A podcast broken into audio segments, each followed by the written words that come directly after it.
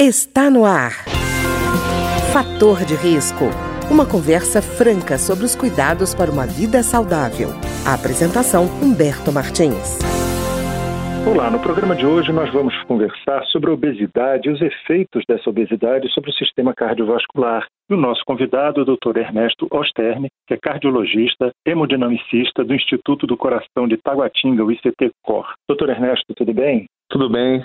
Doutor Ernesto, Normalmente, quando se fala de obesidade e coração, as pessoas recebem muita informação fragmentada, né? É uma coisa, é pressão alta, aí querem resolver o problema da pressão alta, é, querem resolver o problema da obesidade não levam em consideração os problemas do coração. Eu queria que o senhor fizesse para a gente assim, um quadro mais geral do que são os efeitos, quais são os efeitos da obesidade sobre esse sistema cardiovascular? Bom, a obesidade normalmente ela está relacionada não só a um problema de da obesidade em si, ela está relacionada também é, é uma associação de fatores de risco, né? É como a obesidade, o, aumento do colesterol, o sedentarismo, né? Então, a obesidade, principalmente o aumento da gordura abdominal, que a gente chama gordura visceral, ela está relacionada ao aumento do risco de eventos cardiovasculares, o infarto, a angina, o derrame, aumento dos níveis de pressão arterial também. E se você não fizer um tratamento precoce adequado em relação à questão da obesidade, é um círculo vicioso, né? Você aumenta o quadro de, de obesidade abdominal, então você aumenta fatores de risco, aumenta sedentarismo e consequentemente você aumenta a obesidade, né? Pois é, doutor Ernesto, e ainda tem uma coisa que as pessoas às vezes não levam em consideração, né? É o peso extra que o corpo ganha com a obesidade e que o coração tem que segurar a onda, né? Isso. Quanto maior o peso, maior a quantidade de gordura que você tem, mais o coração precisa forçar mais, acelerar mais para poder levar sangue para toda, todas as partes do, do organismo, né? Pois é, doutor Ernesto, eu estou falando isso porque às vezes tem pessoa que fala assim, não, mas a preocupante é a gordura abdominal. Eu tenho gordura subcutânea, isso é menos complicado. E, na verdade, eu fico imaginando, é como se a pessoa estivesse carregando, vamos dizer, ela está 10 quilos acima do peso, é como se ela estivesse carregando dois pacotes de arroz. Quando a gente faz isso 15 minutos, a gente já fica cansado. Agora, carregar o dia inteiro, eu imagino a sobrecarga para o coração, né? é uma sobrecarga e, além disso, como eu, eu falei anteriormente, a obesidade ela nunca vem isolada. Se você tem obesidade, você tem sedentarismo. Então, carregar os dois sacos de arroz é, não é numa pessoa condicionada, uma pessoa que é atleta, uma pessoa que é sedentária, né? Pois é, não. E outra coisa, as pessoas às vezes, doutor Ernesto, têm uma noção de que assim, o acúmulo de células gordurosas ela é inócua. Quer dizer, você está só ganhando peso, como se essas células gordurosas não tivessem qualquer ação, como por exemplo, de produzir substâncias inflamatórias, né? Isso é, o aumento do tecido adiposo, que a gente chama, né? Ela é uma fonte rica de, de, de gorduras, colesterol, e também ela leva uma inflamação no corpo, né? E essa inflamação, ela pode, eh, no caso das artérias, formar aterosclerose, né? Que é são as formações de, gordura no, no, nas artérias do coração que podem levar aos eventos cardiovasculares, como infarto, derrame, essas coisas assim. E, doutor Ernesto, normalmente quando a pessoa vai atrás de um exame de sangue, fala assim, colesterol. O que, é exatamente esse colesterol? O colesterol ele mede o que a gente chama principalmente as lipoproteínas, né?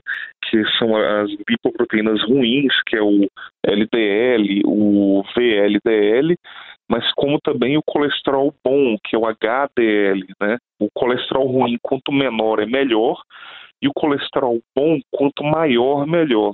E além disso, tem a, a, eles também ele também mede a questão dos triglicerídeos, né? Que é uma outra forma de gordura também que pode ser prejudicial ao organismo. E doutor Ernesto, é, no caso do colesterol, é verdade que o próprio organismo acaba fabricando uma parte desse colesterol? É, principalmente a gente tem que lembrar que no, no, caso dos pacientes que têm colesterol muito alto, tem alguns que são até magros, é, fazem dieta adequada, é, existe um componente genético, é, um componente familiar, né, que pode estar contribuindo para isso. É, o colesterol ele, ele é produzido no organismo. O colesterol a princípio ele não é uma coisa ruim, porque as células dependem de colesterol, uma série de hormônios dependem do, do, do, colesterol. E assim, o problema é o excesso, né? O, ex excesso do uhum. colesterol, o excesso, o, o exagero no colesterol que podem levar a malefício para o organismo. Tudo em excesso é ruim, né? Pois é, doutor Ernesto, outra coisa, né? É, muitas vezes a pessoa que tem obesidade desenvolve aquela apneia obstrutiva do sono e acha que isso aí não tem problema nenhum. Em relação ao coração, essa apneia pode trazer o quê? A apneia obstrutiva do sono é uma, é uma patologia bem, bastante conhecida, né, que tem, tem várias causas, dentre as principais a obesidade, né, e ela pode levar ao aumento dos níveis de pressão arterial, pode levar a arritmias, é, o desenvolvimento de alguns tipos de arritmias, acelera esse processo inflamatório no organismo e também pode estar relacionado a eventos cardiovasculares. Hoje se sabe que o paciente que é portador de apneia do sono, ele tem mais risco de morte cardiovascular. Pois é, então é uma coisa que tem que ser observada com cuidado, né? Não é simplesmente o ronquinho e tal que incomoda as pessoas, não é só isso, né? Não, é, o, é aquele paciente que é, é, o que tem um ronco, que está dormindo, tem aquela a própria apneia mesmo, que é o parar de, de respirar, aí o paciente acorda cansado, é, teve uma noite mal dormida, né, não teve uma qualidade de sono adequada e com o tempo começa a desenvolver o que? Obesidade, aumento de pressão arterial, essas coisas todas, né? Então a apneia do sono tem que ser bastante pesquisada e existe tratamento para ela. Pois é, doutor Ernesto, outra coisa, normalmente as mulheres até a menopausa se diz que elas têm uma, uma certa garantia, vamos dizer, física contra problemas cardíacos, né? No caso, por exemplo, ataque cardíaco, né? Um infarto. É, essa garantia, ela pode ser rompida com a obesidade? Com certeza, né? A, a mulher em, em, fase fértil, ela tem os hormônios que eles dão uma proteção cardiovascular, mas essa proteção ela pode ser perdida e está acontecendo muito isso nos últimos anos, por quê? Porque as mulheres estão engordando mais, as mulheres estão fumando mais, as mulheres estão usando mais anticoncepcional, então estão aumentando o risco cardiovascular, principalmente relacionado à questão da obesidade. Pois é, doutor Ernesto, e aí ainda, no caso da mulher em particular, ainda acontece uma coisa, né, que chega a menopausa, aí tem a mudança hormonal, aí acaba ficando próximo do risco do, de infarto e de problemas cardiológicos do homem, né? Exatamente. A mulher, quando ela sai dessa dessa fase fértil, entra mesmo na, na, menopausa, ela perde esse fator protetor e, e ela começa a ter, até pelos estudos mesmo que já aconteceram, ela começa a ter uma, uma tendência a ter aumento de doenças cardiovasculares e ela começa a se igualar ao homem em termos de risco. É, inclusive porque aí até a acumulação de gordura muda, né? Ela vai acaba havendo mais gordura abdominal, né? Exatamente. O efeito protetor acaba, ela começa a, a acumular mais gordura abdominal e é, isso é um processo bem conhecido, inclusive das pessoas, né? Que a, a, a mulher entra na menopausa, se ela não se cuidar, ela começa a aumentar a barriga, a, a gordura visceral, né? E aí começam os problemas, né? E, doutor Ernesto, imagino que quando a pessoa chega no seu consultório, ela chega com algumas ideias, assim, com relação ao exercício físico, por exemplo. É, primeiro, tem gente que acha que se a pessoa tem algum problema cardíaco, não pode fazer exercício. E a outra, de achar que, por exemplo, exercício tem que ser pesado. Se for leve, não resolve nada é difícil né, convencer a pessoa a, a, entender esse, o uso correto desse exercício físico, né? É, a, a, pessoa tem que entender o seguinte: a pessoa, principalmente que é obesa, que é sedentária, ela não vai conseguir fazer inicialmente uma atividade física muito pesada, como uma corrida de uma hora, quatro, cinco vezes por semana. Né? A gente, que a gente sempre orienta? O mais importante é começar. Então começa se você conseguir fazer 15 minutos diariamente, é pouco, é, mas é um começo. Depois a pessoa vai ganhando condicionamento, vai perdendo peso com, a, com auxílio é, de dietas, essas coisas. Aí ela começa a fazer uma graduação, começa a aumentar cada vez mais e quando a pessoa é, começa a reparar, ela já está começando a fazer atividades mais extenuantes, né? E em relação aos pacientes que são portadores de doenças cardiovasculares, esses pacientes sob orientação médica do seu cardiologista, podem e devem fazer atividade física, né? Existe inclusive uma modalidade de atividade física que é para reabilitação cardíaca e que é feita com profissionais, uma equipe multidisciplinar, com cardiologista, com clínico, com fisioterapeuta, com profissional de educação física para atender, ajudar e melhorar a qualidade de vida desses pacientes cardiopatas. Pois é, doutor Ernesto estava lembrando de outra coisa. Às vezes a pessoa está obesa e acha mais fácil do que mudar de hábito usar um remédio, né? E aí entram, inclusive, às vezes, é, remédios que são as anfetaminas. Esses remédios, é, independente de emagrecer ou não, eles podem contribuir para algum risco cardíaco? Eles podem, dependendo do, do, paciente, dependendo das comorbidades que o paciente pode apresentar, eles podem causar aumento de pressão, aumento de risco cardiovascular, né? Eles podem ser usados, até devem ser usados em algumas situações de supervisão e acompanhamento médico, né?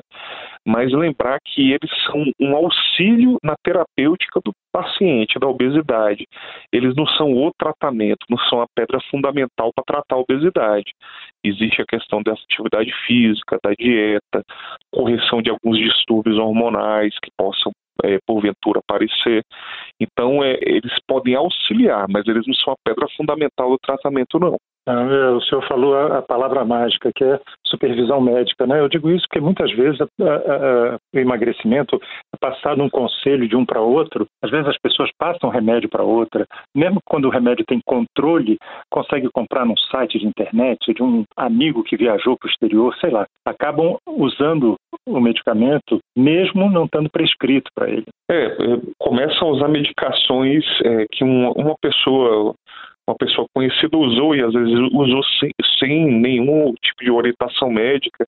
Então, esses remédios, é, que são de várias classes, eles podem trazer problemas e problemas muito sérios. Então, o tratamento da obesidade com auxílio de medicação, ele tem que ser feito sempre sob supervisão de um profissional especializado, de um médico. Tá certo. Eu queria agradecer então ao Dr. Ernesto Osterni, que é cardiologista, hemodinamicista do Instituto do Coração de Itaguatinga, o ICT-COR, que falou conosco hoje sobre obesidade e os riscos cardiológicos.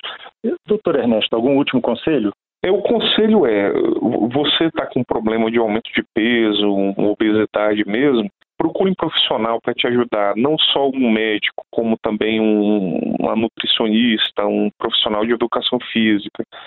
E nisso comece a fazer atividade física, fazer dieta, mudanças de hábitos. É importante parar de fumar, caso você fume também, né? E, devagarinho, é, aos poucos, você vai conseguir melhorando todos esses problemas e tendo uma redução de peso. Tá ótimo. Doutor Ernesto, muito obrigado. Obrigado. O programa de hoje teve trabalhos técnicos de Ricardo Coelho. Se você tem alguma sugestão de tema ou comentário sobre o programa de hoje, basta enviar uma mensagem para o endereço eletrônico programa fator de risco, tudo junto, arroba gmail.com. Até o nosso próximo encontro. Fator de risco, um programa com dicas para melhorar a saúde. Uma produção da Rádio Câmara, transmitida por emissoras parceiras de todo o Brasil.